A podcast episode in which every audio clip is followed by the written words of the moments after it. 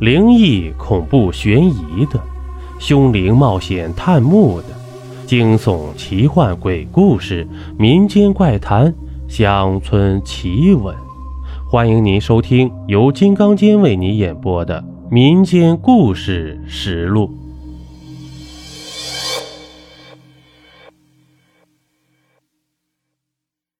这不怕不识货，就怕货比货。今天咱们讲个故事：天下绝活。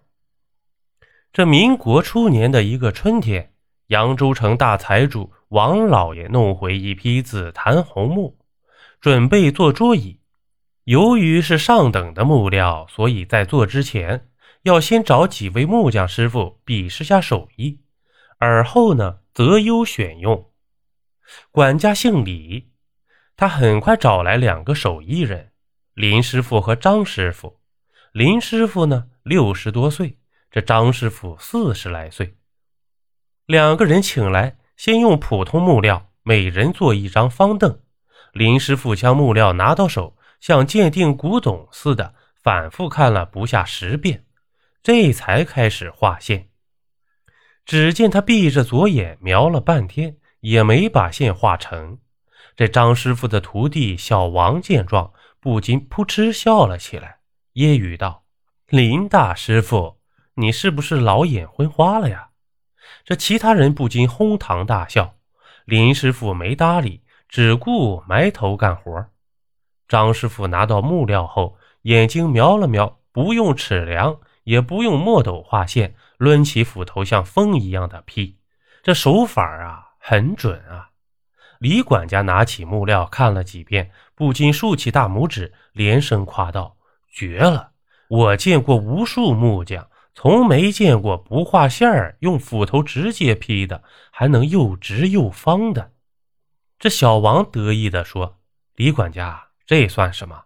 我师傅的绝活还在后头呢。”这李管家听后不禁来了兴趣，干脆把林师傅扔到一边。专心致志地看张师傅的绝活。这只见张师傅扎稳脚步，弓起身子，双手紧握袍子，一刨下去，刨花像浪花似的从刨眼里涌了出来，一气呵成将木料刨好了。待张师傅将方凳的一只脚料刨好，李管家拿来仔细看了一番，见这木料啊，像女人的肌肤，细若油脂。光滑洁亮，李管家惊叫：“天哪！想不到你只刨了三刨子，竟把木料刨得如此光滑平直，绝活真是绝活啊！”这直到这时啊，那边的林师傅才拿起锯子开始锯料。这过了一个时辰，林师傅终于将木料刨好了。李管家看了几遍后，对大家说。虽然两位师傅刨的木料不分上下，但张师傅速度极快，三刨子就将木料刨好。这种绝活，林师傅没法比。这李管家这么一说呀，无疑是宣布啊，这张师傅手艺更好啊。林师傅嘴唇蠕动了几下，想要说什么，但最终呢，还是将要说的话咽了下去。这接下来呀，是凿眼儿。只见张师傅拿起刨好的木料，三下五除二就将凿眼的线画好了。接着，左手拿起凿子，右手举起斧头，一个方凳眼只凿了四下就结束了。那眼凿的呀，方方正正，像是机器压出来的。这李管家看呆了。这凿好眼后呢，张师傅开始锯榫头，那榫头锯的棱角分明。安装到眼里，天衣无缝。这张师傅的方凳已经安装好了，林师傅呢，这才开始凿眼儿。林师傅啊，凿眼儿速度很慢，一张方凳总共二十个眼儿，林师傅竟凿了一个时辰。李管家看得直摇头。这林师傅呢，把方凳眼凿好后，不急着安装，而是从口袋里掏出烟袋，装上烟，漫不经心地抽起来，边抽烟。边将烟灰敲到凿好的眼儿里，见到林师傅这德行，李管家生气的想打发他走，没好气儿的说：“林师傅，你能不能快点儿这张师傅见状，阴阳怪气的说：“李管家，你也不要怪林师傅。你瞧他这岁数，这身子骨，不喘口气歇一下，能行吗？”李师傅将方凳坐好，李管家请来王老爷，让他定夺最后的胜者。王老爷将两位师傅坐的方凳反复端详了半天，不分上下，喜不自禁地说：“都做得很好。”这时，李管家忙说：“老爷，虽都不错，但林师傅做的实在是太慢了。”这林师傅啊，咧了一下大嘴说：“王老爷。”你这批紫檀红木虽是上等木料，但水路运回进了不少水啊！最好等半年后再做，到时候我们再来。究竟让谁来做，到时由您来决定，怎么样？这王老爷觉得有理儿，便对李管家说：“就按林师傅说的办。”这眼看煮熟的鸭子就这么飞了，张师傅只得无奈接受。约定半年后再见面。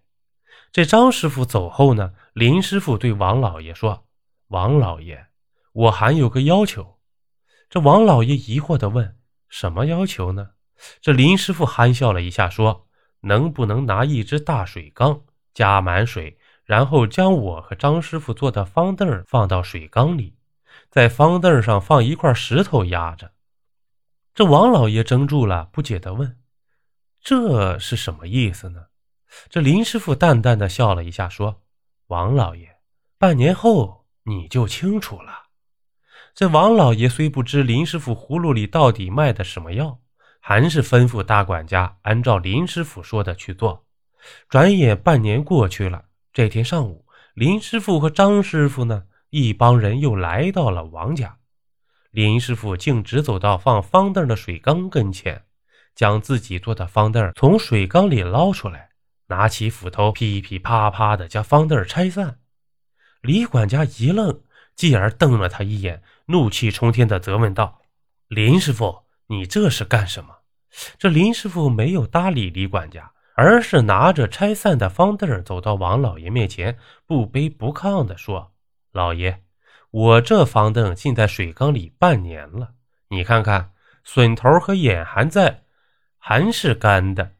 说着，将手中拆散的方凳挥了一下，一股烟灰飘了出来。接着，他看了张师傅一眼，笑着说：“不知张师傅的方凳怎么样了？”这张师傅呢，顿时呆若木鸡。他做梦也没想到林师傅竟有这一手。这在木匠行业中啊，真正的高手做成的家具，泡在水中一段时间。笋头是不会被水渗进的。这林师傅做的方凳呢，不但笋头是干的，而且当初敲到凳眼里的烟灰呢，也没受半点潮湿。自己虽属木匠中的佼佼者，但却还没达到这种境界。大家都伸长脖子等着张师傅的结果，这李管家也不停催他。张师傅无奈之下，将自己做的方凳拆开。只见笋头已被浸湿，他满脸羞愧地朝大家拱了拱手，说：“抱歉，技不如人，我们告辞了。”说完，便慌忙收拾家伙事儿，带着手下人灰溜溜地离去了。这李管家对林师傅有成见，但此时却不禁对他佩服得五体投地。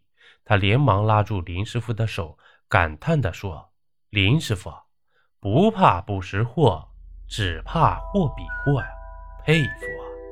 好了，这一集播完了。如果您喜欢我的专辑，还麻烦您点个订阅吧。咱们下集见。